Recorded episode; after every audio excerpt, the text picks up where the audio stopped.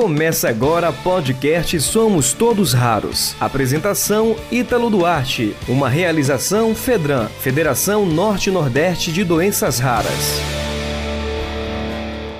Está no ar. Boletim semanal de notícias do podcast Somos Todos Raros. Referente à semana do dia 1 de outubro ao dia 8 de outubro. Chegando com a primeira notícia, a Comissão de Assuntos Sociais do Senado Federal realizou uma reunião deliberativa na terça-feira do dia 5, às 11 horas. Esteve como pauta o projeto de lei 4691/2019, que pretende tornar obrigatória a notificação de doenças raras. O parecer do relator, Eduardo Girão, é favorável à matéria. Também esteve como pauta o projeto de lei 76/2020, que cria e regulamenta as profissões de cuidador de pessoa idosa, cuidador infantil, cuidador de pessoa com deficiência e cuidador de pessoa com doença rara, e dá outras providências. O parecer do relator senador Nelson Trade é pela aprovação da matéria. Secretário de Saúde faz visita técnica a unidades da pasta.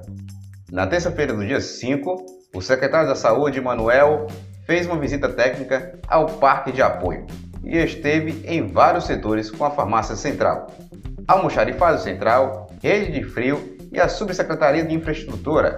Além disso, ele também esteve no Hospital de Apoio de Brasília. Pacientes e farmacêutica criticam novas restrições a tratamento da AMI no SUS. O Ministério da Saúde continua estabelecendo restrições ao tratamento da atrofia muscular espinhal no Sistema Único de Saúde, com a distribuição do medicamento Spirasa, fabricado pela Biogen, apenas para as pessoas com tipos específicos de AME, além de usar critérios por idade e sequelas.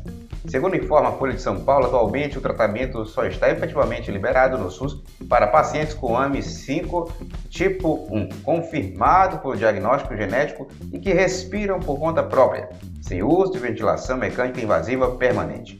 Recentemente, o Ministério da Saúde anunciou a distribuição do medicamento a pessoas com AMI 5 tipo 2, mas somente para quem tiver sintomas entre 6 e 18 meses de vida.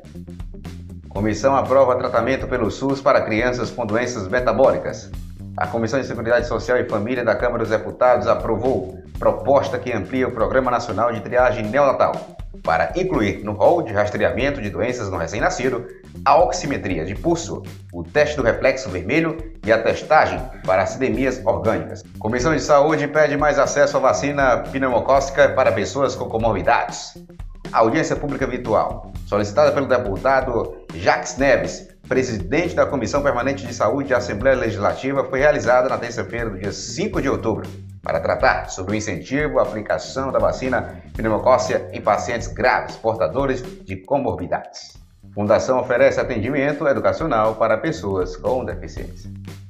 Mais de 5 milhões de recém-nascidos já foram atendidos pela Fundação Ecumênica de Proteção ao Excepcional instituição sem fins lucrativos que atua no Paraná e em Santa Catarina com a realização do teste do pezinho e o atendimento clínico e educacional de pessoas com deficiência. Fundada em 1959, a FEP, que nasceu para proporcionar cuidado e inclusão, foi uma das organizações da sociedade reconhecidas pelo primeiro prêmio Impulso de Boas Práticas no Terceiro Setor, realizado em 2019 pelo Programa Impulso do Instituto GRP-Com, a instituição foi premiada na categoria Marketing e Mídias Sociais. Inteligência Artificial consegue agilizar diagnósticos de doenças raras. Algoritmos avançados guiam o médico no momento da consulta para que ele busque o diagnóstico mais preciso possível, trazendo insights dos caminhos a seguir e permitindo que doenças que poderiam levar até 5 anos para serem descobertas possam ser tratadas mais rapidamente. Você ouviu o podcast Somos Todos Raros. Apresentação Ítalo Duarte. Uma realização Fedran, Federação Norte-Nordeste de Doenças Raras.